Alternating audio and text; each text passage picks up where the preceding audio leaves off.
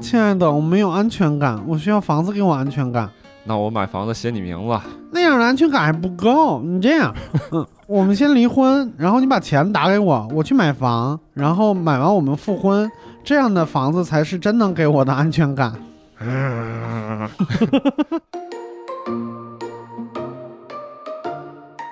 我在那里边呢，主要就是负责在衣服堆里边躺着，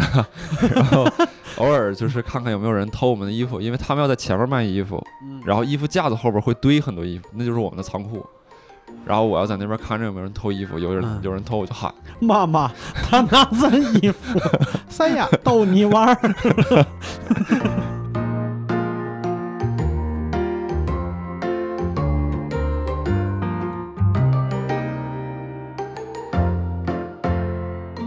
吕东老师是我的同事，也是我们的另外一档节目《血腥聊天会》的制作人。他很年轻，也是我身边的朋友里边特别喜欢交流的一个人。我们在聊天的过程中，他经常会给我一些新的思路和新的角度，偶尔也会有一些特别让我听不懂的词儿。 我觉得他是一个非常有意思的人。今天呢，我们会聊一些我从网上征集出来的故事，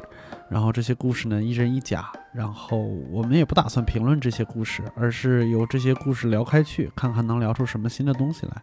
这是无聊斋 FM 的对谈节目六兽版。大家好，我是六兽。嗯，这里是无聊斋。我不知道为什么在在那个之前的教主的那个对谈和 Nora 或者是和嗯 Storm 的对谈里面，他会把把把无聊斋叫成无聊斋 FM，、哦、是感觉 只要是那个。对谈或者是故事性比较强，就有点靠近故事 FM 的那个感觉 嘛。有 FM 可能会有安全感一点，对，有可能是这样，也 可能只是顺嘴。一个对，有可能只是顺嘴，听起来比较高大上，是吧？但是我有一个自己的考虑，就是采访这件事情呢，我个人来说，嗯，兴趣不大。嗯我总觉得那不是我的专业。我在聊天的跟人聊天的时候，我其实，在认识一个新朋友的时候，我也很难就说，哎，你是老家是哪儿的 呀？ 嗯就是老子不关心对你你。 哪个大学爱哪儿毕业哪儿的呀？ 对，这个就有点儿嗯，呃，就是我个人，就是跟人交流的时候，其实我这种问题我反而很难张嘴。我嗯喜欢，我现在想，我可能喜欢一些模糊的表达，像之前跟黄阳老师聊天的时候，嗯也会说，我喜欢的电影都是一种能传递复杂情感的东西，就是它传递出来的东西特别模糊，但是嗯模糊对于我来说就是特别精准的东西。嗯、因为你会自己从里边挑对你有用的东西来共鸣，这是一个特别就双方都非常主动的一个东西，并不是一方比较被动的，嗯，呃，去听或者是去去去描述对，本身有些表达它确实是难以精确的，或者精确之后就是那种美感就没了。对，嗯。模糊，是我们理解事物世界的一种方式。对我，我我后来想，我对这种事情的热衷，来自于我是一个狂热的故事爱好者。嗯其实，呃，我很喜欢各种各样的故事。我前一段时间在微博上发了发了一条消息，我说就是征集故事，看看能不能把它处理成一期电台或者什么其他的东西嗯啊、然后我要求的条件好像是三百字以内。啊，可真可假。所以今天我可真们可假其实要聊的这些故事，就是有可能是真的，有可能是假的。就明大白家对故事的合理性或者是逻辑不一定要那么的关心。嗯但是我我看起来啊，我我之前过了一遍，我感觉我我挑出来的这些大致上好像都是真的。呃，反正啊听起来很很很合理。我们等会儿说说看，然后看看听众觉得这个东西对是真是假。对对嗯，对，是的，是的，反正很有意思。但是既然吕东老师来了，哎，是吧叫我吕东就行啊。 咱俩恢复日常生活的称呼吧，好 吧？可以可以可以，你叫我儿子，我叫你爸爸既然我大儿子来 了，啊。呃，他这个他平时也是一个脑脑内剧场比较对，比较欢脱的一个人，对就是我还是想请吕东先聊一个自己的故事，好不好？我自己的故事啊，嗯嗯，可真可假啊！哦，对了，我微博上后边还有一个后缀，就是对这个故事有一个限定条件，嗯，不能装孙子。不能装孙嗯子，装孙子是什么意思对，你看这就是个模糊的表达，啊？就是你自己理解。我我其实也不知道什么叫不许装孙子，但是我。明白，嗯，明白我就啊，我别就是我感觉装孙子有点扮猪吃老虎的那种感觉。嗯有可能，谁知道呢？对吧？ 我想一想啊，是这样，就是我是出生在长春，嗯，但是我爸爸的老家是在吉安。哦，对，就是其实除了我爸爸之外，呃，他的所有兄弟姐妹都在吉安。啊，吉安是在中朝边境鸭绿江边儿一个、一个小小镇，然那是后不是离延吉不远呃挺近。啊？然后我们这边是吉安里边的一个更小的一个村子。然后我在上小学的时候，因为我爸我妈上班，我假期就要回到老家，这样的话有人给我做饭，有人照顾，嗯所以说我基本上童年一半的时间是在农村待着。啊，然后有一个时期呢，大概是在我七八岁的时期，我二大爷和我二娘是在那段时间做一些小生意，卖衣服啊、啊，但这个小生意呢，不是在商场当中，而是在商队里边儿。就是农村呢，会有一个赶集的概念。六把你肯定、哦你肯定知赶集道，对我我知道，我知道。我给知道听众解释一下，对就但你一是说商队，我就想起什么茶马古道什 么这 丝绸之路这种。哎没没那么，他们路线没那么 长，那还有镖局得配着，他们就是这个区域商队，区域商队。啊，不是洲际的，村际 的，啊 村际商队， 对。 然后他们他们是这样，就是呃，我给听众解释一下赶集这个概念啊嗯。赶集就是说，有很多农村小的地方呢，它的这个消费需求没有那么旺盛，它不嗯需要这个，就有一个商场常驻在这儿，也开不下去， 嗯所以那又有买东西的需求，怎么办呢？嗯可能比如说逢初一、十一，嗯哎，这个商队到这儿了，嗯这一天叫赶集集市，啊，啊逢大家三六九，对，我们类似这那儿种，那这种有就是这大种集了，啊三六九可能就是大集了。嗯啊然后好像北京这边有庙会，就每年有两次，比如说什么，呃，九月九嗯，就重阳节，或者是上半年，那哦，就是那个春节的时候，就是嗯北京一定有庙会嘛。其实嗯庙会的雏形就是那个啊，就雏形就是集市是吗？啊，对对对对，哦，嗯，就是高配版集市。对，对我们、我们就是那个卖东西那一方，我们就是嗯商队，一个嗯大车、一个大车，然后车上会装很多东西，大概三四点钟左右就要起来，起来之后啊装车，装车，然后到这个地方大概是五点或者是六点左右，嗯然后你要钉这个铺子，就是把那个地钉给钉到地里边儿，然嗯后把那个。线呢缠在那个钉子上，然后嗯架子拉起来，把衣服对挂在那个架子上面。然后嗯有一些是烧烤摊儿，撑起一块塑料布，对，嗯，对，有些是烧烤摊儿，然后有些是卖那种就是卫生巾啊那些日常的这个卫生用品啊，嗯类似这种嗯。然后就嗯整个这个集市大概是一个，我小的时候印象当中很长很长，但我估计现在走起来也就是个五六十米的一个嗯，嗯，对那。么大点儿一个地对方。我感觉嗯我小时候像比如说赶集什么之类，因为人特别多，所以大家嗯都走得很慢，因为大家都在浏览，对嗯，对所以感觉很长，但实际上应该是不长，对，就嗯非常 old school 的一种交易方式。 嗯我在那里边呢，主要就是负责在衣服堆里边躺着，然后偶尔就是看看有没有人偷我们的衣服，因为他们要在前面卖衣服，嗯，然后衣服架子后边会堆很多衣服，那就是我们的仓库。然后我要在那边看着有没有人偷衣服，有人、嗯有人偷我就喊， 妈妈，他拿咱衣服， 三亚逗你玩 儿，没有，就是我记得有一次我遇到一个人在后边，但我不确定他是他是来挑衣服还是来拿衣服，真的就是要偷衣服，嗯但我就就是用小孩那声喊啊娘，嗯，然后把他吓走 了，就是因为我藏在衣服堆里，他没发现我，人肉警报，确实给他吓了一跳。嗯 然后就就是反正商队里边会有很很多有意思的故事吧。我是商队里边唯一的小孩儿，就在这个环境当中会觉得耳濡目染，其实很亲切，就对这种。很难说清吧，就感觉一个小小的生命在这种就是非常商业化的，但是又原始的这种这种集体当中，嗯那其实里边肯定会有矛盾，然后肯定会有一些故事，类似这种。嗯小的时候就就天天天天去看这些东西，然后嗯就我我其实还挺感谢这段经历的。嗯会让我对整个嗯人和人之间的关系，包括人之间的一些行为，就更加的理解。嗯我就觉得就是纯粹的坏人很少啊很少，是，对，更多的时候是出于环境或者出于一些有限的资源，嗯没有办法去做出来的选择。然后这种对资源可能在商队里边体现出来是那种摊位。比如我们到一个城市叫麻县，然后这个嗯摊位可能把头的摊位是我们的，商队也不止我们一个商队，在嗯这片区域里边可能有三四个商队，嗯是来回走，但嗯路线大家会提前沟通好，不会说嗯同一天挤到一个地方。嗯但偶尔有的时候会在一些大的城镇相撞的时候，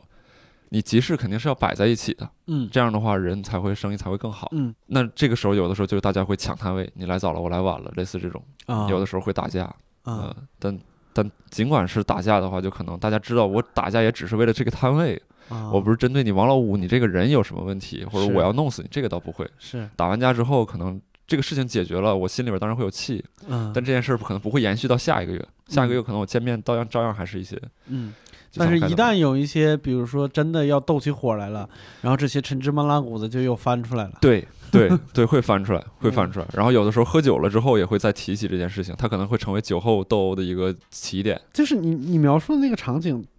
我一想就特别满足，不知道为什么。有就极大的安全感。嗯哦，我如果你带入的是我的 话，啊，那我带入的是 你就是我就说听我跟听众说，如果带入的是我的话，啊你就想想那么一个小孩儿，你在这个集市里边儿看起来是不安全的。如果说嗯集市里边儿大家都会把小孩儿抓紧，因为那个时候嗯是有拐卖儿童的人是在的。现在也有现 在对也，有然后包括就是小孩儿，那个时候我们嗯我们是有赶猪赶羊进去的，嗯不只是买东西，还有换东西。嗯对，所以说其实是一个杂乱的一个状态。你们想象一下，古代电视剧里边的那种集市，偶尔可能还有个官老爷骑着马，这个没有，除了这个没有之 外，嗯其他的就是基本上都在集市里边 都有。嗯但我在那个里边是一个非常极其有安全感的人，因为所有摊位的摊主都认识我，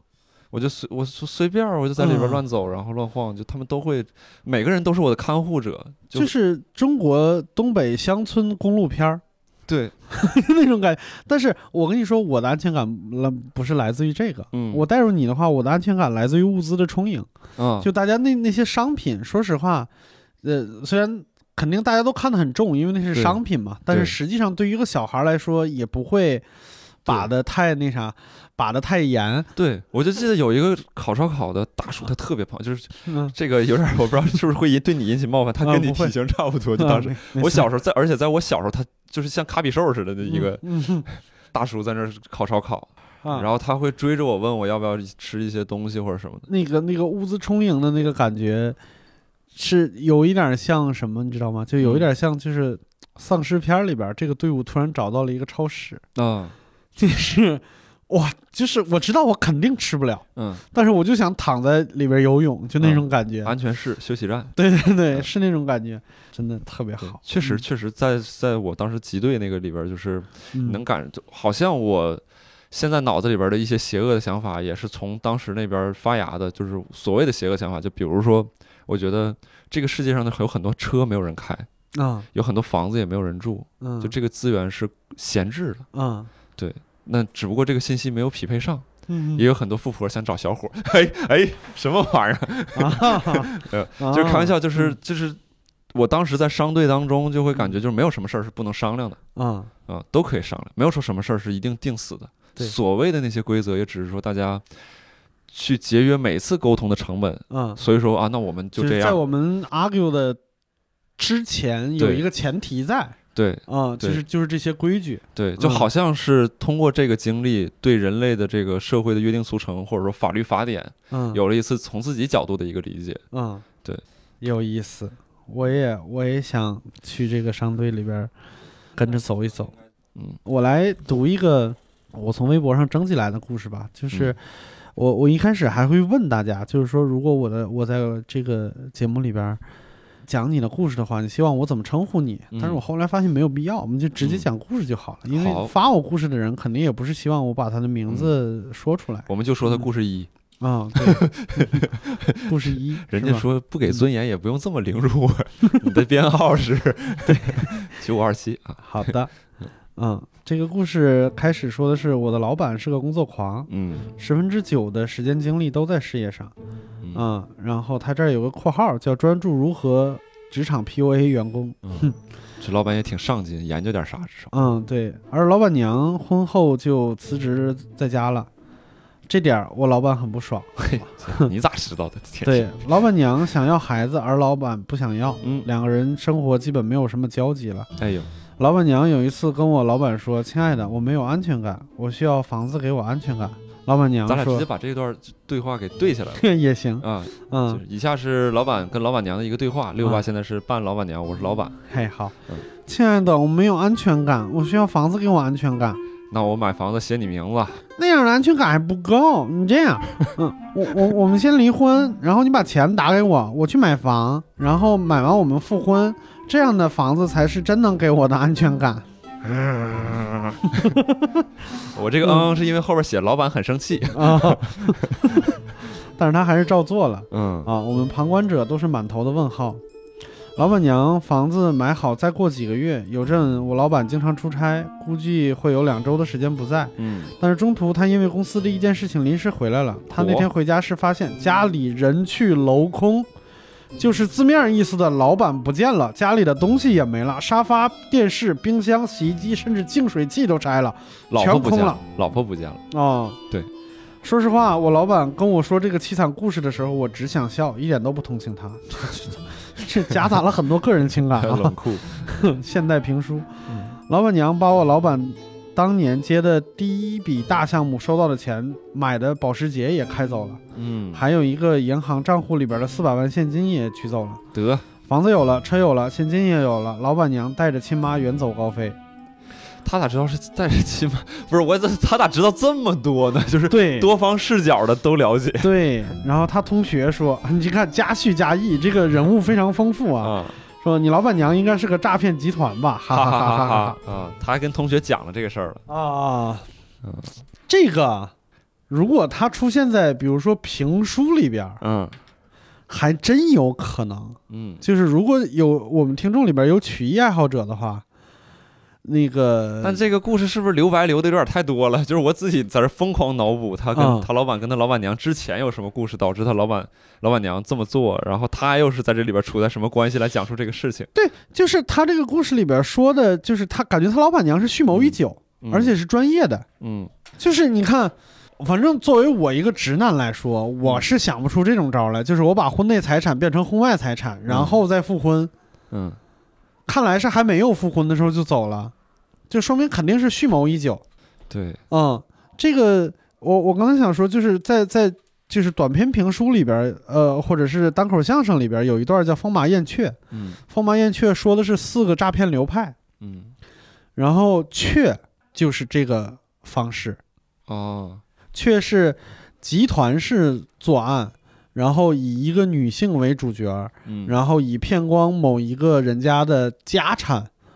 为目的，可能执行起来一个骗局要经营好几年甚至十几年嗯啊、但是可能这辈子做个两三单。就是这一个队伍就就无所谓了，就就这一个队翻台伍率可以啊，对可 以的，因为你你你你在古代嘛，就是大家 平均寿命也不长， 就是一个女孩能够用用自己的美貌去去去去经对营啊这种骗局的时间，其实也不够长。 如果她真是十几年的话，那可能就是一生只做一单嗯或者是两单就差不多了。但是我我还是比较理智的，就是如果如果我们说如果啊如果这个故事是真的话，嗯我现在猜想，这个女性，就是这个这个这个这个故事里的女性，是不是也经历过一个非常长的纠结或者是痛苦的过程，对，啊，导致她做出这么决绝的事情来？就是咱不嗯说是那种戏剧化的，老板娘生来就准备要骗这个老板的话，嗯，那他他是经历了什么这种东西，让他如此伤心，然后要离开这个男人，并且用这样的一种方式？啊、嗯对哎我咱以这是不是这个有点太站错位置了？呃倒不是，因为你看我，我以前我有一个朋友，他是一个程序员儿，但他也是一个老板，他是一个非常有工作能力的人，就是他有一个自己的公司，而且这个公司呢，说实话，呃，五六个人就相当于一个小团队，但是这个小团队灵魂人物是他，就是他是技术骨干，又是经营老板，嗯嗯，他在某一个时代真的狂赚钱，有我记得有一次半夜两点，嗯我去他办公室找他。嗯他正在就是他自己的小办公室里边儿看电影，啊然后拿着一盒泡芙。我说你怎么这么闲？这不是你平时的状态。然后他说我今年的营业额达标了，啊四月份，四月份就达标了。他真的工作能力很强，但是他有老婆有孩子，并且他两两周回回一次家，嗯两周回一次家。他平时就生活在办公室里边。嗯然后她是一个很厌女的人，嗯呃，就是我能感觉出来她有一些细节，就比如说她如果就是坐地铁，啊，嗯比看他们有钱，居然也坐地铁。然后回来以后会跟我讲述这种情况，就是说他身边有一个女性，嗯，就是涂的那个喷的那个香水儿极其廉价，刺鼻、呛鼻，然后他会 他会用那种特别呃叫什么特别有敌意的字眼儿说什么，比如说呃什么什么叉叉专用什么什么之类的，就这种啊词儿、啊来来来描述这个香水儿，啊然后来来描述那个姑娘。啊然后呃我现在想，我我那么描述她，可能我说她厌女可能也不太好，也没准人家就是一个想想想有一个戏剧化的表达。但是她说过一句话，我我感觉她是认真的。嗯她说：“老婆不就是给你洗衣服的吗？啊生孩子洗衣服的。嗯，”就我很惊讶，在现代社会还有这种这么真诚的人，妈的没法录了。我想跟他做 朋友。对，就是还有还有这么嗯、这样的价值观。嗯哦，明白就是我，我当时听了以后，我是很震惊。也许他是想甩个包袱，但是我没笑出来 嗯，啊、他可能就是一个情商低，嗯他也不是真的厌女嗯啊、但是当时我听那句话，我是没有笑出来。然后我在我就在想，是不是有的男人嗯就是工作是他的避风港？对，嗯，对。然后我说实话，最近两三年，嗯我有这样的反思。嗯就是我自从做了单口以后，我基本上没有再放过年假这种事情了。嗯这公司里边的假期我会我我会休息，但是很多很很多时候其实也不是在休息嗯啊，也是在比如说外地跑演出什么之类的。嗯嗯，周六周日这种就更别说了，就是像那种你主动会要求的公司福利，就是我的年假。其实按工龄来说，我每年已经有将近十几天可以休了，就可能十五天以上可以休了每年。而且一个正常公司啊，嗯就是不是单立人这样的公司，你如果今年不休，第二年是可以累积的。嗯累积多少天，就是可能咱公司之间的标准不一样。就是对我，我觉得我如果今年没休的话，我到第二年我能累积差不多有一个月的时间不休息，嗯不不不不工作。嗯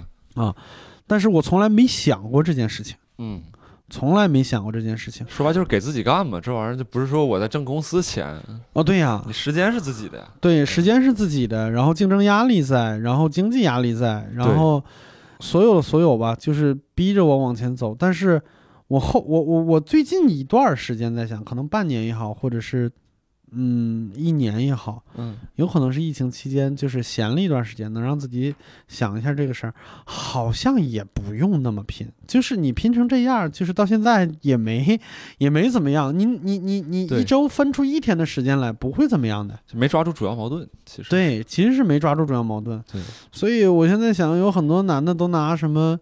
嗯、事业呀，嗯什么什么前途啊、梦想啊当借口来逃离家庭，嗯，很有可能是家庭出了问题。对我嗯我前一段时间发了一个微博，我觉得这里边有两件事儿，就是一个是关于这个嗯这主要矛盾的一个问题，然后再有一个就是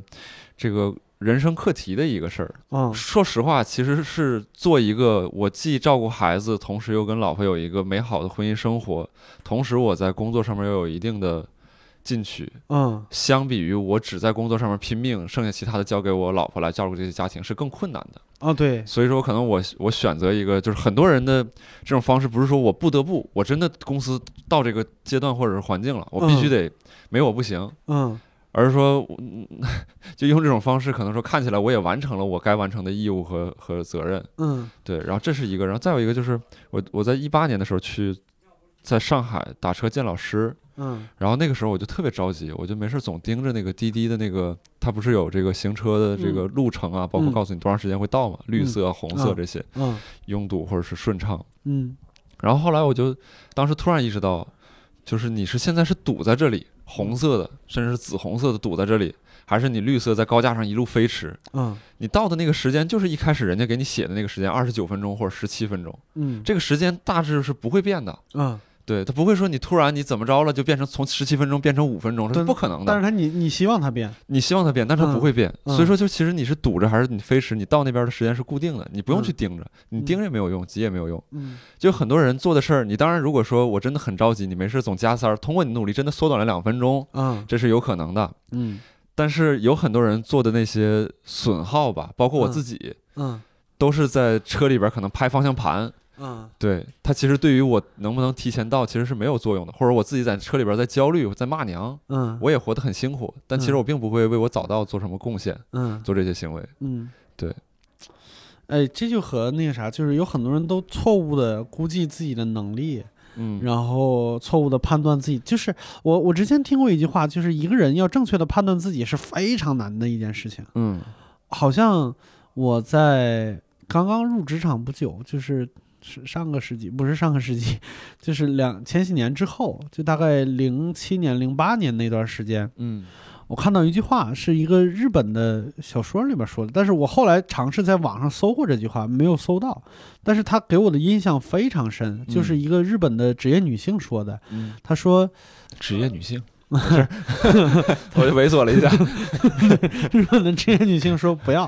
哦不不是，就是她说我每天坚持早起打卡上班儿，嗯嗯、不是为了证明公司没有不行，嗯而是害怕大家发现公司没我也行。啊嗯，这个后来就是现在大家都已经就是，其实即使不用看这句话，很多时候也能有这样的感觉，也有很多人说过类似的话。这就是为什么我们不录谈话类播客的东 西啊，因为坐在这个位置上到一定时间，你就是能想得到 啊。不要把那些观点当做什么有价值的东西，然后录成播客好吗？ 我不是针对某一个人啊，不好意思，我是说？不是针对毛东老师，好吗啊，没有，哎哎，这真没有，这可真没有。 别这样，别这样对完蛋了，就单立人， 你得罪了一个行业。这 这这个反正肯定是开玩笑了，就大家大家都是在寻求一个表达方式，但确实我们觉得就是这个， 就说实话，我和吕东老师有一个共识，我们觉得观点没有那么重要。对，嗯我俩比较虚无，就是我我你看，我现在都开始追求模糊表达了，是吧？嗯这件事儿就真的是挺、呃、 消费就完事儿了。 模糊表达，模糊表达，观点没那么重要，共情比观点要重要的多。对嗯，对对因为说实话，我也没有什么高明的观点，对对对我俩学习也都一般，就是都没有什么文化，也都是咋就突然间谦虚上了？我我刚才就说回来啊，就是嗯真觉得，就是一个人在公司里边也好，或者在社会上也好，要明确的找到自己的定位是挺难的一件事是情。嗯，我我甚至想过，就是为什么大家喜欢看喜剧？因为嗯看喜剧是一件很明确的事情。 对，啊，就是你看到这个人惨，我在社会上比你安全，我的定位就更明确了一些。对，啊，这是从这个角度上来讲，高级和低级，嗯嗯，没有高下之分，嗯，它只是名字是高和低而已。对就是我看二人转的时候，同样能达到这个效果。对你看到舞台上有一个人摔跟头，有人抽自己嘴巴子，往裤裆里塞鞭炮，这个人真傻，我比他安全。对因为我在社会上我比他精英，对啊、和你在台上讲我在公司里边怎么被老板欺负，嗯舞台下边观众的感受是一样的。嗯，哎，也不对知道为什么又聊到喜剧就了，包括人物小传也是这样的一个作用嘛。啊，就是你对这个世界本来是一无所知的，它嗯相当于帮你把这个世界给一点点标上刻度了，是你也找到自己的位置了。嗯是对是这个事儿就是。故事其实也是一样的作用。嗯嗯，对对，我现在想这个故事里边，这个老板可很有可能是没有什么安全感，或者是错误的估计了自己在公司里边的位置，然后导致他，我现在甚至都没有办法判断他是怎么理解他的家庭的。对，而且那个嗯决定也是，就是那样的安全感不够，这样我们先离婚，你把钱打给我，我去买房，他怎么能同意这样的一个要求的？，对，我觉得演绎成分比较大，当然我我不判断这个故事的真假嗯啊，就是这种就特别。像就是我们公司之间流传的那种故事，并且流传了大概有一段时间了，就是已经有一点面目全非了。对对对对对、嗯对，消费就完事儿了，不要去推对，敲。消费就完事儿了，好吧？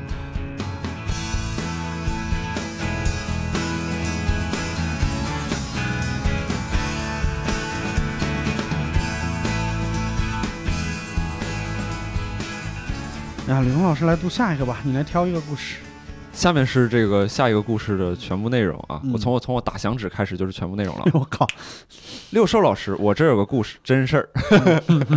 嗯我之前一直免费给天津这边的 cosplay 拍外景，嗯，不分男女，也不挑长相。哦，一方面是我想练习技术，嗯一，方面是我想支持下喜欢动漫和 cos 的小朋友。这个在故事刚刚开始的时候就撇清了自己和这个市面上的一些摄影师的区别。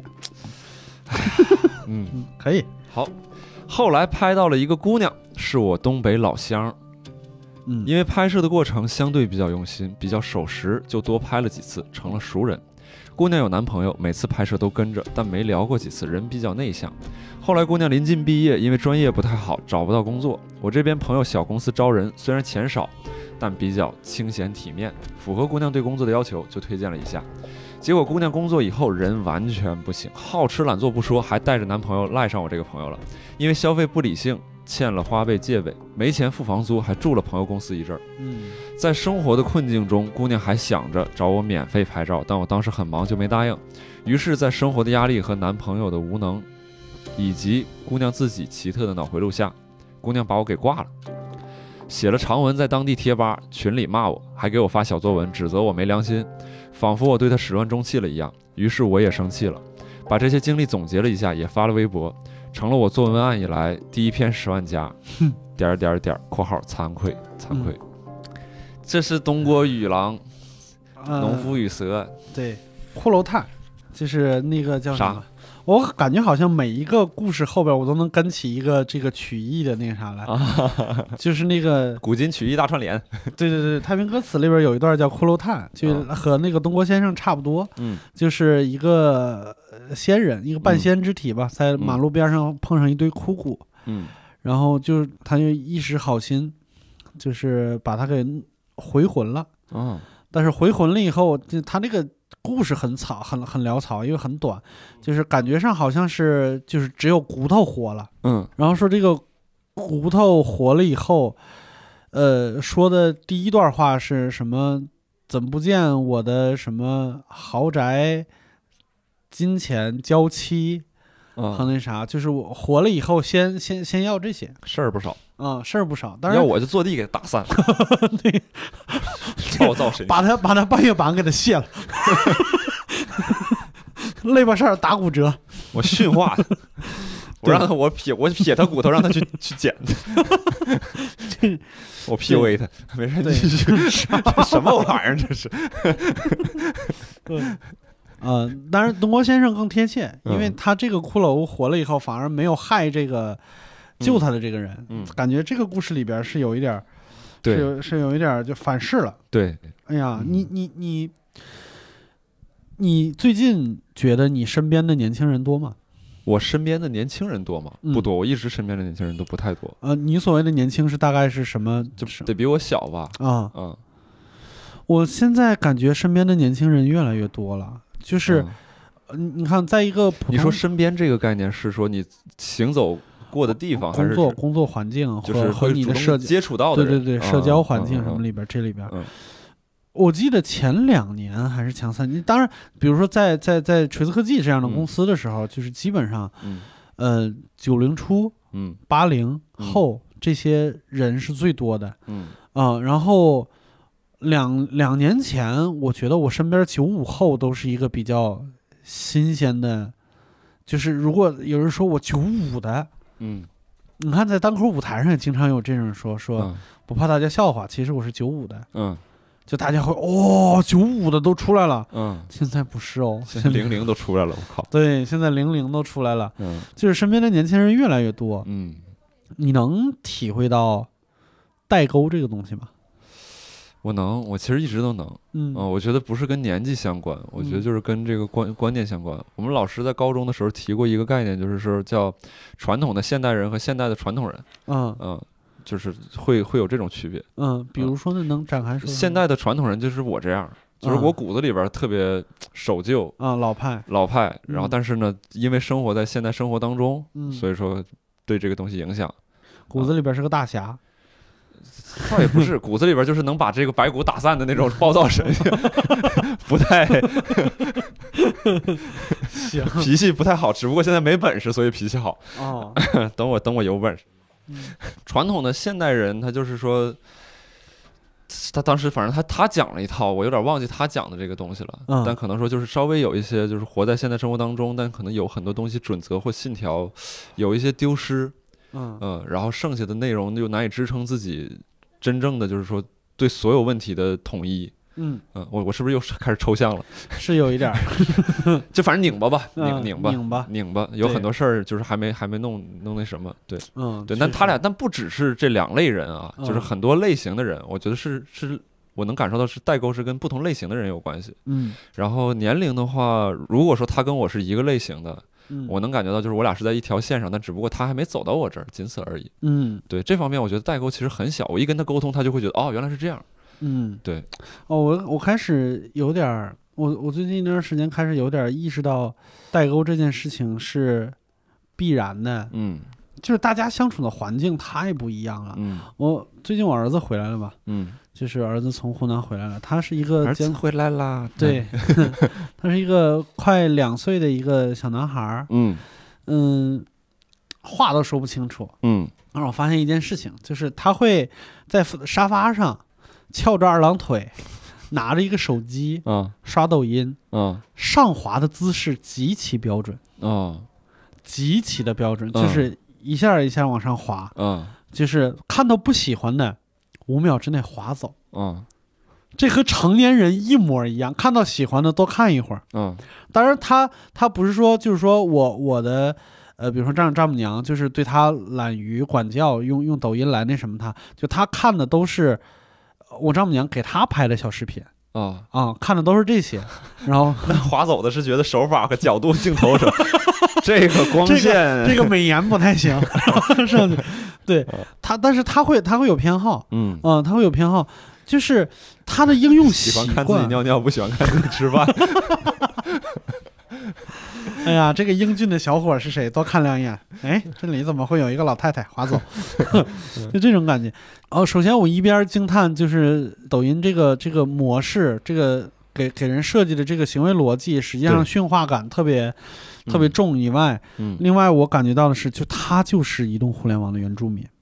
我小的时候，就是我经常会听到大人说一句话，那那句话我是从来不理解的，就是说你们现在这么好的条件，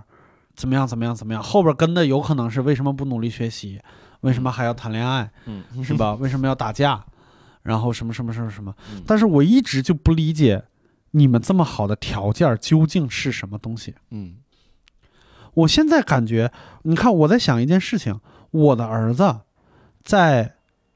不多说五年、十年之后，嗯，找钱这个词儿他不知道什么意思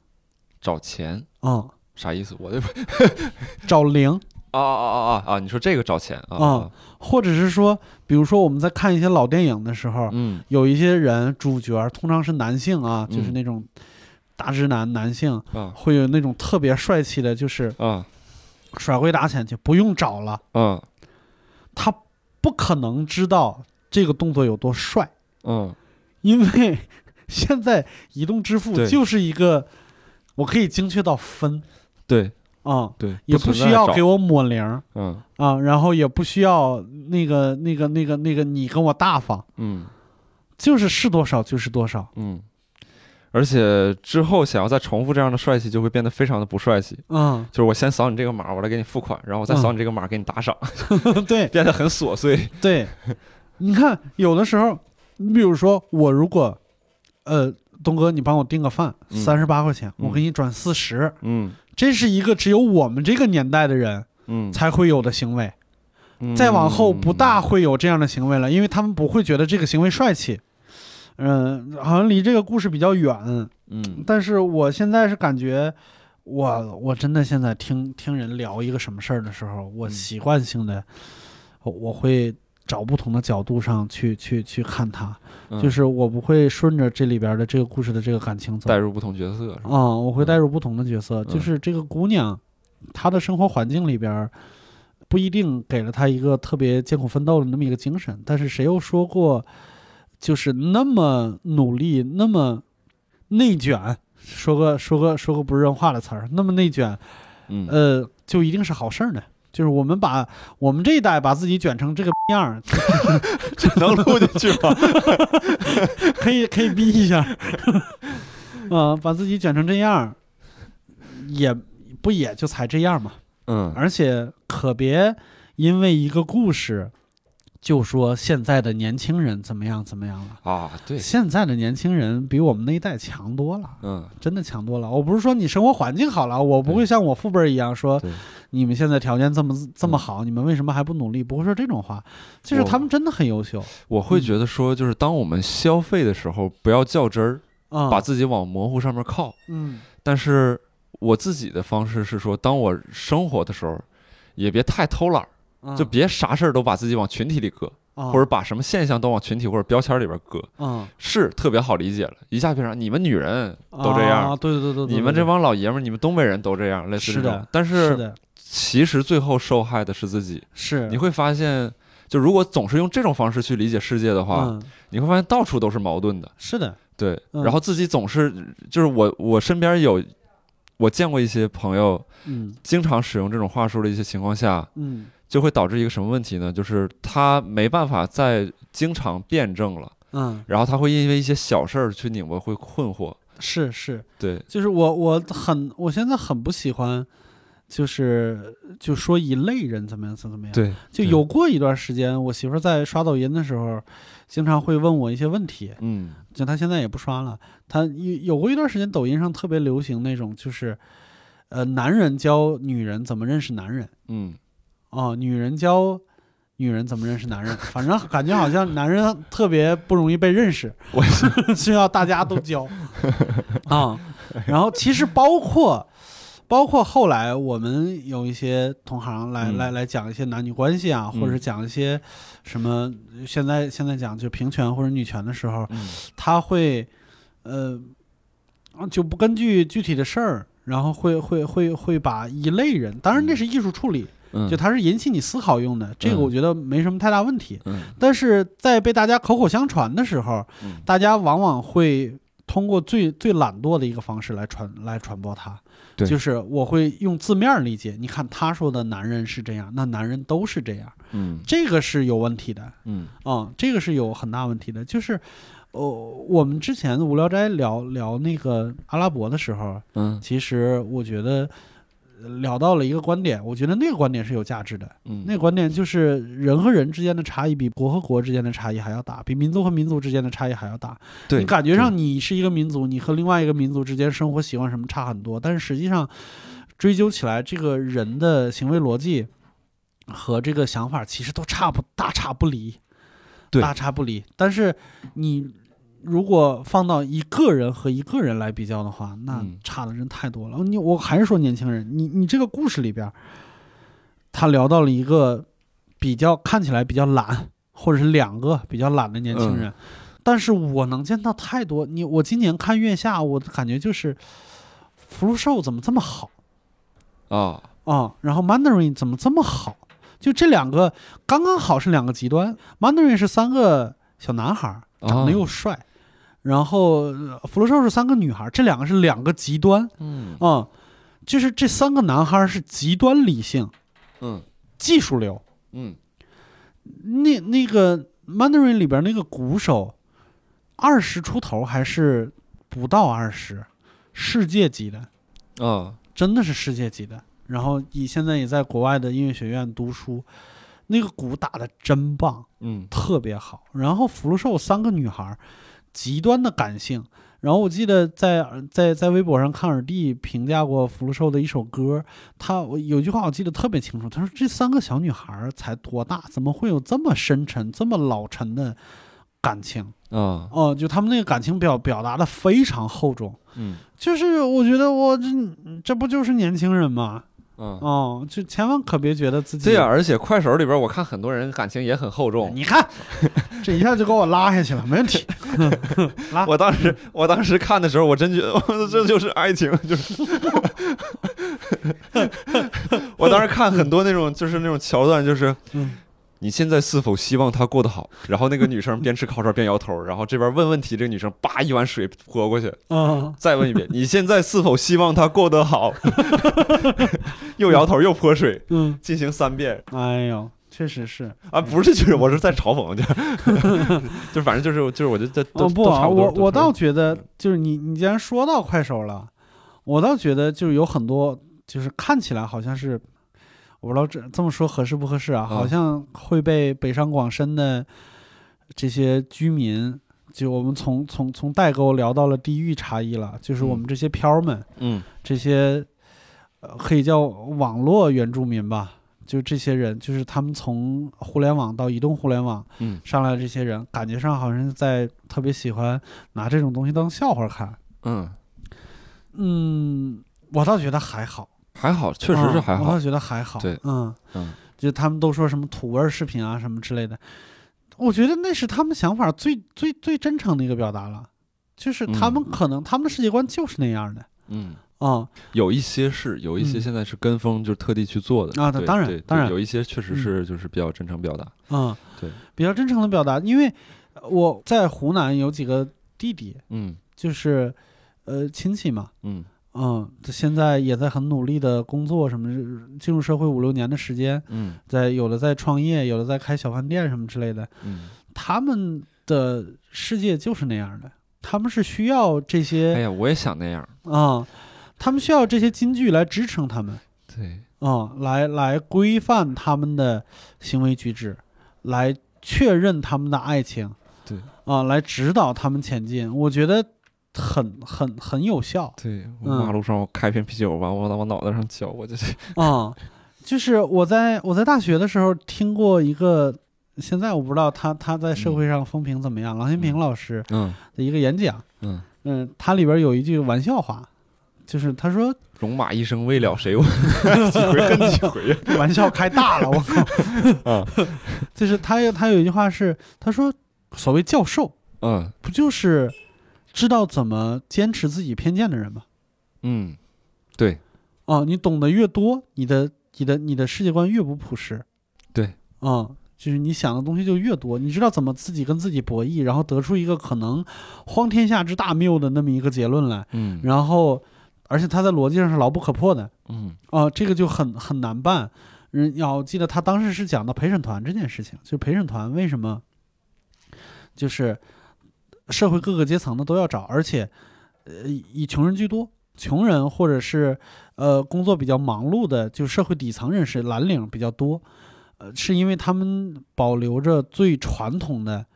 道德和价值观。嗯对啊、你现在让我去当陪审团去判一个离婚案，嗯男的出轨了，嗯我会想问问这个男的，就是当时是怎么想的。对，但是有有有有最基础的道德观的人，嗯他不会去问这个男的怎么想的，嗯他会直接判这个人不对。对，啊，这当然说的是一个那个啥，这说的是一个比较极端的例子，但是就是往往是这些人会让一些听起来很复杂的东西变得简单有效嗯。啊。是这样，是这样。对我，包括我看这个故事的时候，我也会觉得，就是嗯这个关系是怎么成立的呢？你、嗯你你从这个关系当中获得了什么？然后以及那个姑娘为什么能在你这儿这么肆无忌惮的索取？嗯，那这个就有点说，有点像说一个巴掌拍不响这种说歪理了，开始。哦，对，但我但我确实就是在我眼中，我觉得就是，嗯，如果都是成年人的话，然后还能形成这样的一个状态，啊，那好像一定有一些没有描述的内容。对在在在这个里边儿去支撑他们成立。对，就我是当然这是我猜测啊，兄弟，对就是这个我现在是吧我现在想，我们两个是一个不太好的听故事的人，就是对，我总 们揣测人家 背景和对动我机。嗯们老是不按照作者的主线情感来走，这个啊事儿就那啥。哎呀，这个下一个故事吧，下一个故嗯事以后有我们故事。自己憋着，别往我们这儿发。哎，发完之后别就被别我别别，我还想再录呢。 我还有很多就是聊得好的老师，啊我有我有时候嗯说反话啊，挺对好的，就开玩笑，开玩笑，开玩笑。不一样的不一样的风格是吧？我还想请火阳老师什么之类的，就是我嗯觉得他也是一个很有趣的对，人。他也特能喷。他就是一个， 哎，你看，我觉得他能喷，就是他是一个大俗人嗯哦，他的那个、那个、那个观点什么之类的嗯，更无聊，但是他他说出来的就是能让人共情，对这是我特别喜欢他的一点。哦，对，又说说远了，说远了。黄洋老师，等你来了以后，咱们再啊对喷好不好？行，嗯往往下走。啊、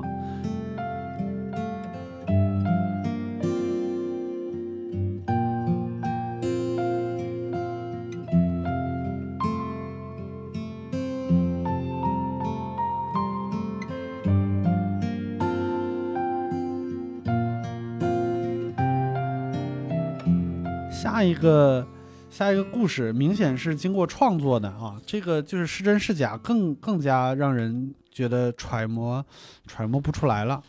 好，这个故事居然还有一个题目叫“老师节日快乐”。呃，课堂上你说了一句“吃饭用大碗吧”，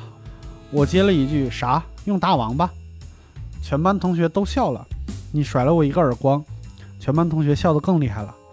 我想哭，没哭出来，怕同学继续笑我。我看着你，红着眼睛对你笑了一下。铃声响了，若无其事的我第一个跑出教室，你还笑着跟同学说上课不积极，放学挺积极。回家，我妈问我今天怎么样，我说学的还不错，基本上都懂了。我妈接着说，明天教师节了，她准备了五十块钱和一张贺卡让我送给你。我问她，那不也是你的节日吗？妈妈跟我说，说我们学校工资多少还发一些，你们学校老师现在是一点儿都发不出来。妈妈谨慎，怕我丢三落四，准备的五十块钱都封在我的裤兜里边儿，让我学到了学校再拆开装到贺卡里交给你。其实这钱对我家来说也是一笔不小的费用，我很难受，因为昨天你打了我，我恨你，因为恨你，我想到了一个朋友，他曾经有一次拿二十块钱让我去给他买东西，买完东西他就拉着我跑，我问他为啥，他说没事儿。没多久就看到小店老板拎着砖头在我、呃往我们的方向追，他才跟我说那是假钱，让我赶紧跑。嗯我问他要一张五十块钱，他说这是他爸花钱买的，我要的话要花钱买。我问他买，他让我等一下，一会儿他拿着五十块钱给我，跟我他跟我说这次就算了，他是偷他爸的。我请他吃了上次他让我买的东西。回学校的路上，我很害怕，怕我妈伤心，担心送过去会被发现。我夹到贺卡里边，什么也没写，直接给了你。看到你拿起放进了抽屉，以后的日子你一如既往。回去，我妈也没有问我有没有送过去。这么多年过去了，每到节日都会想到这个事情，想来想去，还是应该在贺卡上写“老师节日快乐”。嗯，他那个贺卡里边到底有钱没钱？有钱，有的是真假钱假假钱假假钱钱是吧？嗯，嗯，他没说假钱怎么处理啊，他没说真钱怎么处理了，是请了同学吃东西了吗？也不可能都吃了吧？五十块钱，就按他的描述来说，应该是不不少的一笔啊钱。明白？嗯，对，这个故事呢，就是我特别喜欢的那种，就是表达复杂情感的东西。嗯哦，这里边有很多让你意会的东西。呃这个这个小伙子，我我姑且认为他是小伙子啊，不好意思，就是因为我我我我认识他的 ID，嗯，嗯叫怎么说，文笔也非常好，就是他他省了很多东西，就有一点像留白，啊，对，就有一点像电影，就是很多事情让让你去，让你去想后边的事情。你看这里边有有很多事情是值得我们聊一下的，比如说、他回去以后，他妈没有问他有没有把钱送出去，嗯前面知道他妈也是个老师嗯啊，他会不会也觉得这种事情比较丢人嗯啊？然后他的老师最后也没有提起过他，没有对他更好，也没有对他更坏。嗯就说明我把这件事儿装在心里了。然后他最后也没有说我是仍然恨这个老师呢，还是因为他包庇了自己，慢慢的从自己的心里边产生了一些变化。嗯这些事情其实都没有说透，看你怎么理解。嗯嗯，我我挺喜欢的。我我小的时候，呃，也有类似的老师，嗯、怎但么是说？就是他看起来会很严厉，而且他嘴特别损啊。他曾经有一次，哦，他好像有一次骂一个女生，用了刚才我说的，就是我那个直男朋友的那那种，就是嗯，bitch 喷、喷这种低俗香水儿，嗯，然后什么什么什么什么，呃就是不自尊不自爱，类似这种。特比那个也要严重的多。他是个嗯语文老师，我的天，那词儿用的啊太狠了。五嗯十多岁的一个老太太，啊啊啊！那是这你这么一说，这形象马上就对，对，但是他自己出钱给班里边的男生印了足球队服，买了足球。啊，他跟他们亲口跟他们说：“说你们不好好学没问题，嗯去去操场上踢球去。嗯有人问你就说是我让去的。嗯，就是厌女呗， 对男生 这哎什什么玩意儿？这让我曲解的。对，没就有是因没为他的班是个匪班，嗯，就是小流成氓绩比最较不好的多。班。哦嗯，小流氓比较多，然后让他们去踢球，结果嗯这件事情让他们班的男生产生了非常强的凝聚力。嗯，嗯，然后集体荣誉感特别特别高。对，我的感觉是救了一批人，嗯，嗯，就是毁了一个女生，救了一批人。哎，有可能 嗯就是他给人的这个感觉是，他是一个立体的人。嗯啊、他好像我以前也讲过一个故事，他就是听听我们念作文能听哭的那种老师啊、嗯，对，真性情的一个老师。所以，我其实好像会不会受他影响，就是我不会轻易判断一个人是纯好或者纯坏。嗯，啊、这件事情，老师，你有什么好老师吗？郝老师啊，我郝老师还不少。啊，我在一八年还去看他，那个就是我高中老师，他就他就挺好。嗯，然后我我初中老师其实也都挺好的，对、嗯对，因为我们学校好。 哎，你见过反例吗？你见过那种就是表面上跟你客客气气的，但实际上坏透的老师？我这边没太接触到，我有一个这样的老师，嗯这个老师真的是，他他其实也不能算是我们老师，因为他是我们，我不是高中不是学美术的嘛，我们那个美术老师她的老公嗯也是。就是正经美术系毕业的，嗯但是他在学校里边不担任美术老师这个职位，嗯但是他的职位比较闲，他会帮他老婆一起来管我们嗯啊、他就是那种平时跟你特别客呃客气，然后称兄道弟，吹吹拍拍。因为在在在在他家里边上课和在画室里边上课和然后和在教室里边是不太一样的嗯啊、那个没有那个讲台，也没有一排一排的桌子，就感觉嗯大家是比较平等的那么一个关系。嗯嗯，就是聊天儿，就是就这个人个子也不高，然后每天面带笑容，那种感觉，偶尔还会请你吃个饭什么之类的，嗯跟你聊聊天儿、谈谈心。但是到高三的时候，我们突然发现，就是我们在就是高三之前有考前培训，考前培训可能就要去外地，就是好的学生。可能就到北京来培训了，然后稍微基础差一点的，可能就在石家庄就得了，就觉得不值得花那个花那个钱，因为你也不希望考什么北京的那些一本的美术院校什么之类的。他是按头收钱，嗯按人头收钱，嗯就是他把你推荐到哪个班儿里，哪个班儿给你多少提成。当然，你可以说这是潜规则，嗯，他往哪个班儿送，哪个班儿都会给他钱的，这个问题嗯不大。但是他比较操蛋的一点是两件事情，有一件事情就是他到北京的时候，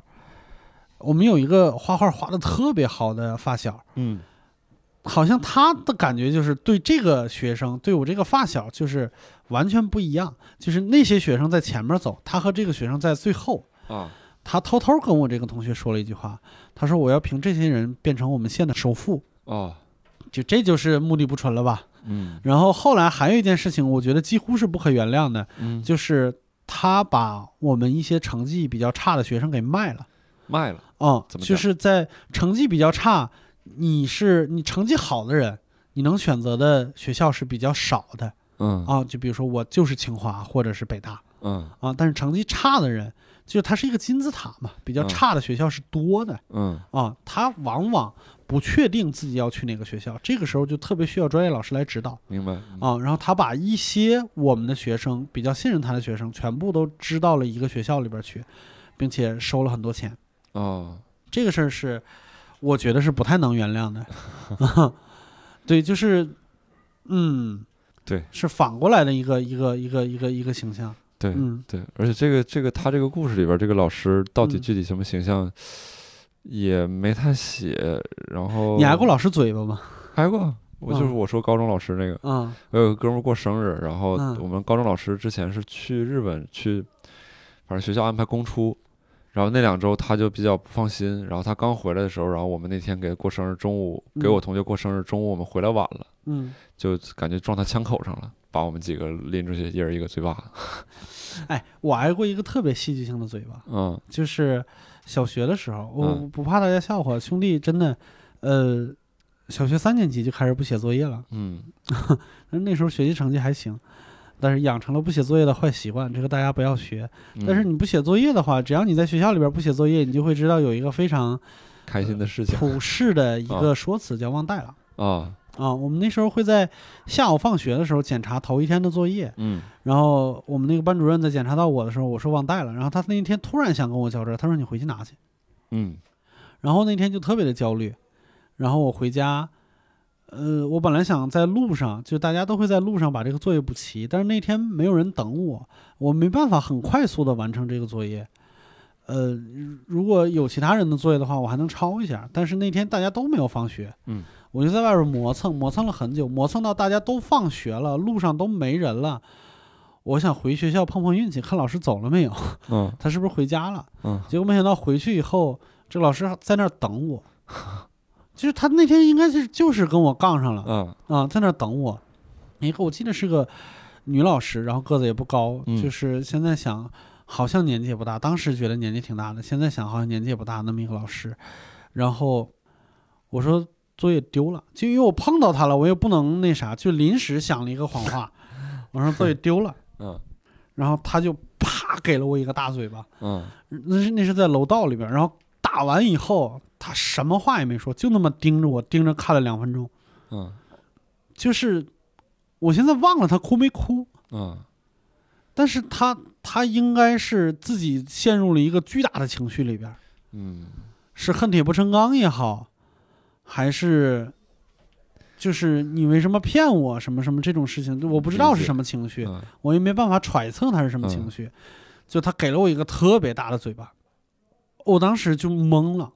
嗯当然，这个嘴巴没有把我打醒。后来该不写作业还是不写作业，这人性的懒惰还是占了上风。哼，啊、但是那个嘴巴让我嘖记了一辈子，就到现在为止，我还记得他当时那个眼神儿，我能记得他就是眼睑，就是呃眼角，就中间会有一个泪腺，我都能看，我都能记得他那个泪腺在在在在那啥，但是有没有泪水我不知道，就是嗯那个眼睛我记得特别清楚。反正嗯我我们那时候挨打，就是我唯一有点后悔，我们那是男老师，嗯然后因为我同学过生日嘛，那天他是过生日，他挨了个嘴巴，嗯但我当时就是现在想想也有点后悔，当时也有点后悔，就是应该替他挡那一下，嗯。就是你就打我吧，你别打他，类似这种。嗯这这多仗义是不 是？疼能疼到哪儿去，对吧？这故事是不是能吹一辈子？对， 是的，但当时确实有这种嗯情感吧，但是就有有有的时候这种时刻就是会怂怂那一下，嗯，就是所以说有时候我就觉得有些人能做到，比如说上街看到什么事儿能伸手，嗯，还挺牛厉害的。对，对呀、嗯我现在想，有很多像什么见义勇为啊，或者什么之类的，就是有这些，就刚才说的那个基础道德观、基础价值观，并且能驱使他行动起来的人，嗯我觉得乡村比比城市更多。我不知道为什么会有这么个想法，我也没有观察到什么，嗯我也我也没有数据支撑。就是我看到这种故事的时候，我有好几个这种故事，就不光是这次发过来的，还有其他人写的，我的朋友写的，嗯就是乡村少年那个倔强和我就只吃了一碗粉，为什么说我吃了两碗那种劲儿是吧？呃，有一点儿就是嗯倔强和最普世、最普世、最朴素的那个道德观，嗯是是我现在看起来最闪闪发光的一种就是道德礼在对他们这儿是非常重要的一件事儿。是的，嗯是的，反而对于他们来说是非常重要的一件事情。是我看起来就觉得。我我能我能在脑子里边构建一个形象，就好嗯像有一点儿是就是就是吕东老师再晒黑一点儿，然啊后身上再脏一点儿， 啊眼神再坚定一点儿啊！啊、就是就是那种感觉，手上我拿确 着实有过这样的形象，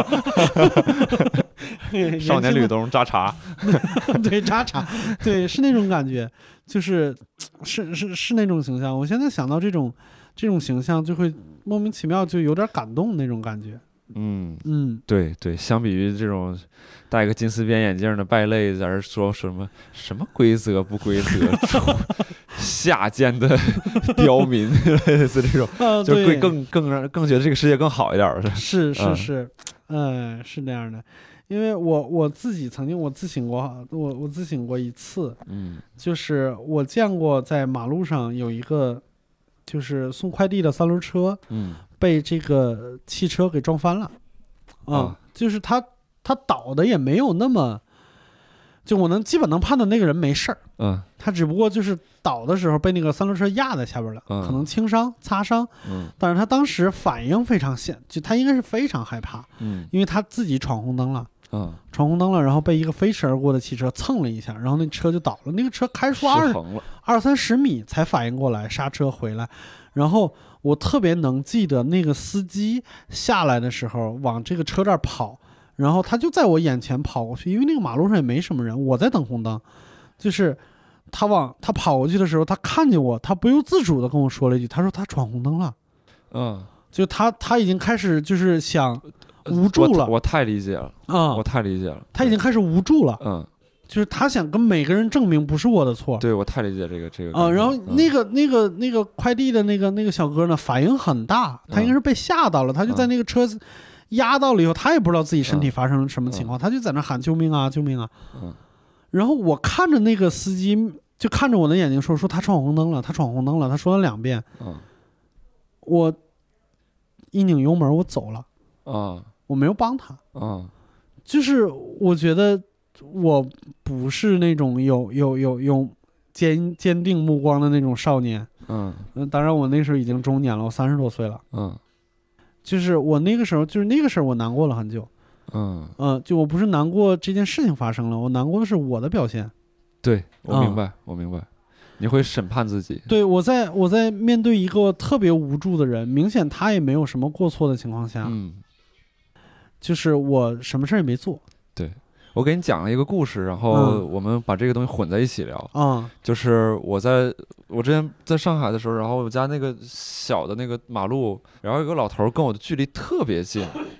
他当时开了一辆共享单车，嗯然后他就骑上车，基本上他的距离就是咱俩这个对话的这个距离。啊我在他后边儿，他往我他他往前面走，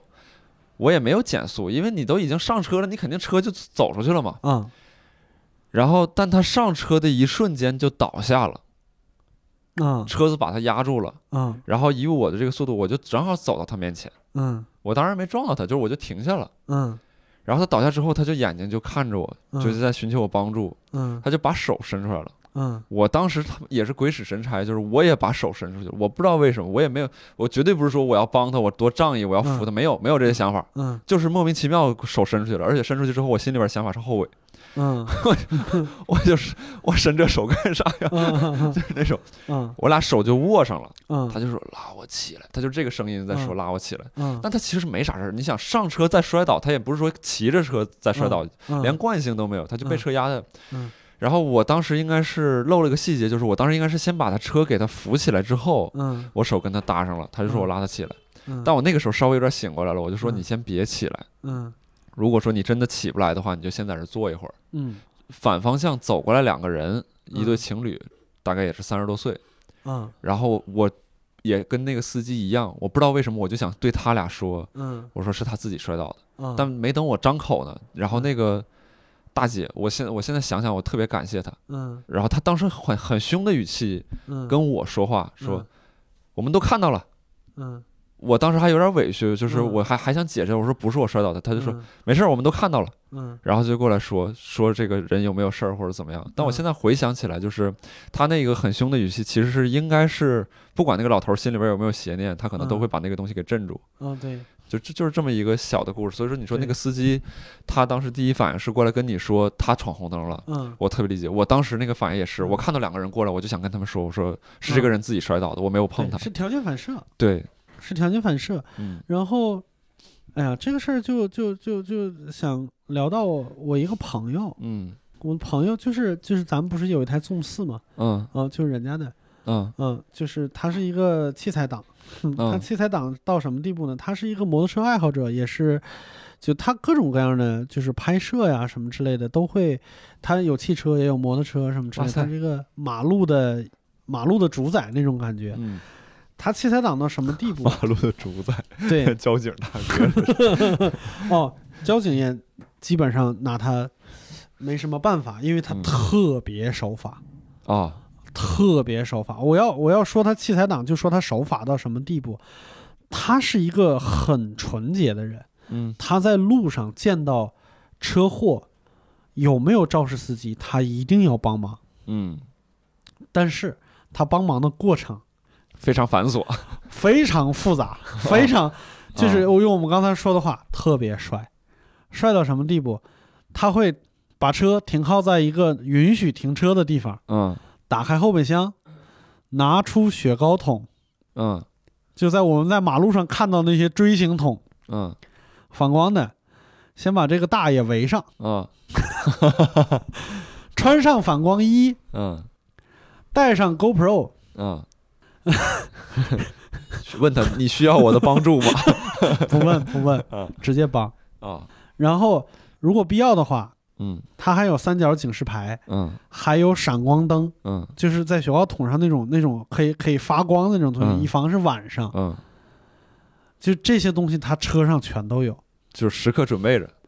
你看，他是个好人，这位好同志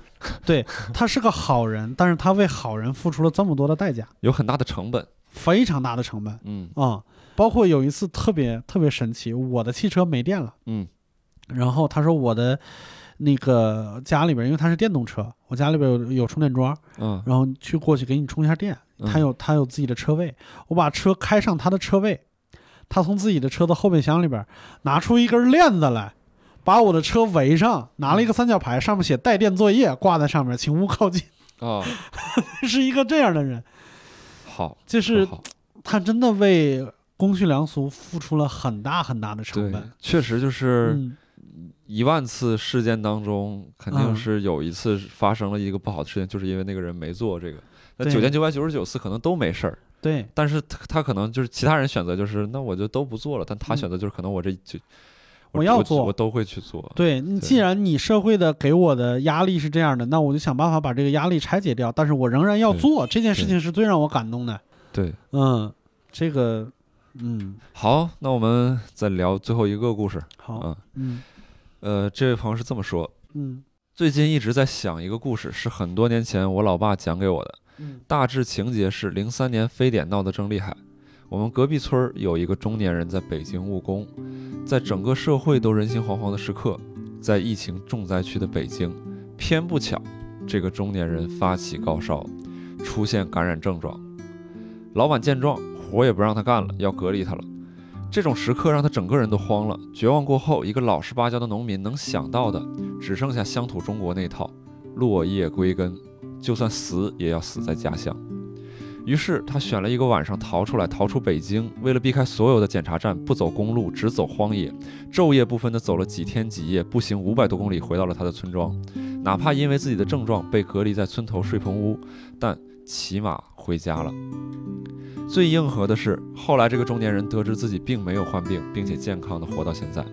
想到这个故事的时候，一直都在好奇一件事情，很想听这位朋友聊一聊当年他一个人披星戴月，独自走在风吹麦浪的华北平原上的时候，都思考了些什么。一个公路片的雏形，我跟你说，我特别想聊这个故事，就是因为倒数第二段，就是嗯我也很想听一下这个朋友聊一聊，当他一个人披星戴月的独自走在风吹麦浪的华北平原上的时候，都思考了什么。对对，我觉得这些意象如果能有一个很好的组织方式，拍成一个片子的话，会嗯，很有意思。我甚至都觉得，就不要拍成片，他就留在每个人想象里边就好了。嗯，我觉得他特别也太含蓄了，这嗯，特别真的特别漂亮，因为我我嗯见过风吹麦浪，我也嗯见过披星戴月。嗯然后，哎呀，我突然想聊聊我姥爷，我姥爷也是一个挺挺那啥的人，就是他有一个小小故事，跟这个跟这个的故事意象有一点像，嗯就是我姥爷实际上是山西人，嗯然后但是他很小很小的时候嗯被卖到了河北。卖到了嗯现在他的这个家，我姥爷姓郝，实际上是他后来这一家姓郝，哦然后他在里边儿，他在他们后来这一家排行老五，嗯老五呢后边还有老六和老七，嗯老六和老七是亲生的，哦老四和老五是买来的，嗯就是我不知道，我确实不知道为什么这家要那么多儿子，嗯，但是呃儿子多了就穷嘛，嗯养不起。这也是我姥爷最后也没有离开这家的原因。养不起的时候，当然就是卖孩子，或者是过继孩子，就是嗯得钱不重要，关键是家里边少两张嘴。嗯卖掉的是老六和老七，嗯就卖掉的是亲儿子，就是我买来的，反而要更负责任，嗯，去养大他们。啊、然后卖的也不远，卖到了另外一个县，另外一个县，就是我们保定市的满城县。嗯卖到那儿了以后呢，就他做过一件事情，就特别那啥，就是他在大概在十二岁、十三岁的时候，嗯他和他大哥，就是这家就这这个这个从来没有血缘关系的这个大哥，他们两个人想弟弟了，想老六和老七了，嗯两个人从村子里边借了两辆自行车，假装成收废品的嗯去另外一个县城去看弟弟。嗯为什么要假装成收废品的呢？嗯，因为卖出去的孩子在未成年的时候是绝对不许你看的，嗯因为代表你想要回去，嗯你想跟他产生感情连接。嗯啊、所以他们两个在十二三岁的时候，他大哥可能也就是十六七岁嗯的时候，就能做出这种像侦察兵一样，或者说就是这种伪装侦察这种感觉， 反套路，反套反套路。我那个时候也想过，就是他们两个人骑着自行车，嗯在解放前那个坑坑洼洼的那个华北山脉上嗯翻山越岭嗯去见自己的弟弟。嗯他们是怎么想的？而且肯定嗯不可能是，嗯就是那个路程骑自行车肯定不是就是四五个小时就能到的，肯定是嗯七八个小时，要要星夜兼程才能到。嗯而且他们没准路上还能真的能收点废品什么之类的， 也能赚点钱。 就是我很想知道，就当时他们的那个，我想坐在他们那个车的后椅架上，你想进到他他们脑子里边儿，应该是，对我想看看他们的那个那个那个场景是什么样的。嗯让他们看到的景色是什么样的？他们心里边是怎么想的？是着急呢，还是悠闲呢？嗯，然后看完了弟弟以后，往回走的时候，一路上聊的是啥呢？嗯就特别让人哎，这我觉得这就是我为什么喜欢公路片的一个原因嗯啊、就他在这个故事里边说到落叶归根，落叶归根是我最喜欢的一个中国公路片了嗯啊、就是就在这个片儿之后，赵本山在我脑子里边的形象就高大无比。嗯嗯，对，我现在为止好多细节都记不清了，我就记得他把那个尸体装轮子里边啊儿，是不是装轮子里边儿滚 你看，你看哎呀，就我就觉得我的这一天呐幕，这个确实是极有冲击力，而且他嗯当时还很快乐。是嗯你说他尊重他吧，也不是；嗯你说他不尊重他吧，嗯他做的一切努力都是为了为了为了这个尸体。你说到这儿，我突然嗯有另外一件想法跟一个故事想想分享，就是嗯公路片儿它其实都是这个目的对于主人公来讲极其重要，目的地。嗯但是我在这个旅途的过程当中，反倒这个目的地被冲淡了。啊，对，变得越来越不重要了。对，好像嗯我自己的人生开始生发出来了。嗯呃，我之前我爷爷病重的时候，就是这是在一六年，我已经成人了，二十多岁了。嗯然后我回到医院陪护，嗯跋屎、打把尿那些玩意儿，但其实没有事儿，没有那么多，就是但只是说随时可能有事儿，嗯所以我需要在那儿。但没事儿的时候，我就是没事儿嗯啊、但那段时光，我就觉得现在回想起来，这个抛开道德判断啊，就是说我反倒觉得非常轻松，是我人生非常让我回想起来，我觉得非常放松、非常惬意的一段时光。嗯你没有任何的人生目的，或者说你要去思考自己，哎呀，我这二十多岁了，我这怎么办？这快三十了，中年危机是不是？我以后得啊去哪儿干嘛？类似这这都不存在，嗯你就在这儿把这个人照顾好，对你就到位了。那你说那个农村的医院能有啥意思？我也我手机在手里边，我也懒得看。嗯六七十年代那种这个医院，就是嗯地板都是那种就泼点弱弱硫酸能把它腐化那种大理石地板，就是嗯那种、那种地方那种地方，然后就在那边待了能有大概七天七八天。嗯对，我就现在回想起来，我觉得那段时光就就会非常轻松。然后我就嗯想到，就是这个人他得到自己知道自己得，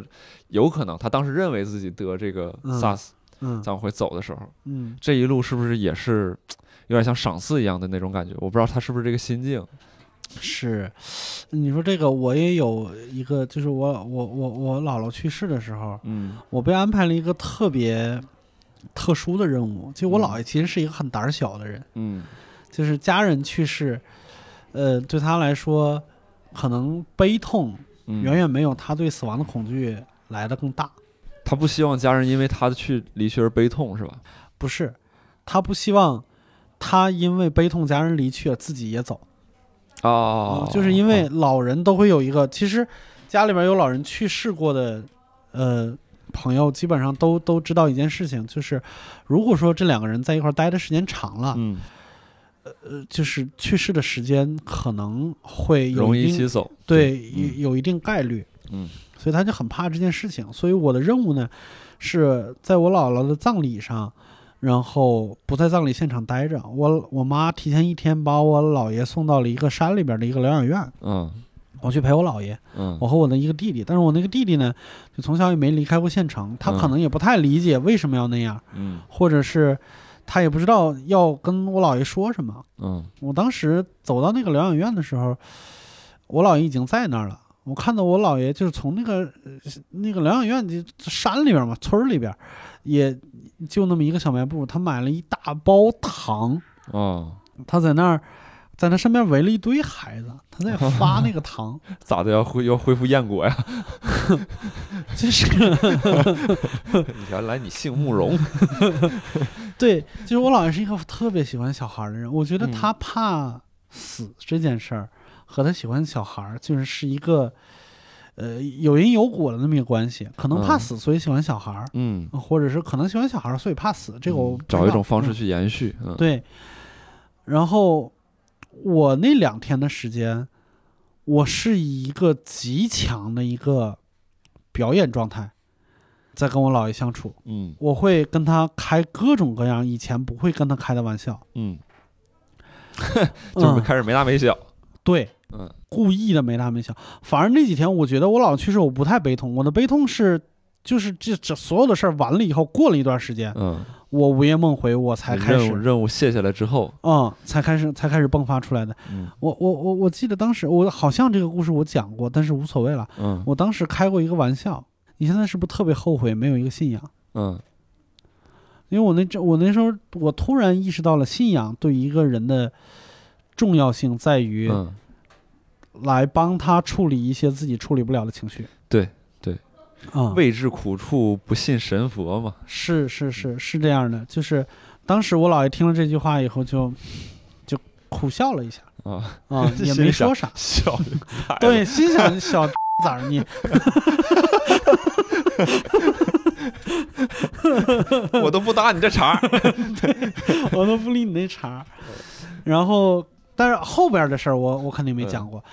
我是怎么排解自己的情绪呢？嗯因为疗养院说实话也没有那么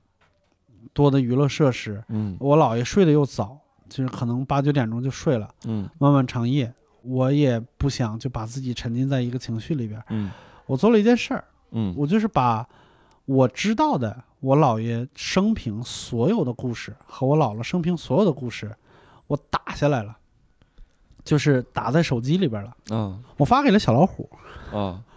那时候我跟小老虎认识时间不长啊啊、然后第二天我收到他回复，他说：“他说兄弟，我谢谢你给我一个这么好的故事嗯，啊、我但是我当时想的是，那你倒是写呀。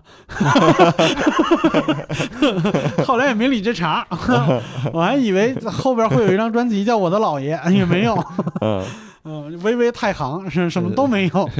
发给法老了，法老写了一首《亲密爱人》。什么玩意儿？那是，哎，确实是，就当时那个感情是是是是很复杂的，嗯就是我很多凭直觉做的事情，我当时没有想说我不能嗯进入一个巨大情绪里边儿或者什么什么，对我没有那那么多乱七八糟的想法，就对凭直觉去做这些事情。对对，确实，咱们就是说这个，呃，老一代的男性，包括延续到现在的一些年轻人身上，都是对于情绪是不擅长去处理的，啊心里边的那个秩序、责任和角色会跑在前面。啊，对对，我姥姥姥爷就是到晚年那相处模式没谁了。嗯，就是我姥姥在去世之前有一点点老年痴呆的那个感觉，但是嗯老年痴呆不是真痴呆啊，嗯老年痴呆就是一根筋。嗯就比如说他会这样，他会突然间嗯想起来，我姥爷那时候已经八十多岁了啊，他会突然间想起来，在他们上大学的时候，嗯我姥爷的对象，嗯，然后让我姥爷给他跪下，哎呀，然后我姥爷就得跪，啊要不然这个事儿就过不去，啊，就是这么一个情况。你这跟翻旧账是翻 一翻翻了翻了半个多世纪啊！ 翻了五六十年。哦，就是没来由，不是说我突然发现我姥爷有有一封没有寄出的信，嗯没有，啊就是想起来了。 嗯，A.O. 史密斯看了 A.O. 史密斯广告，对，就是，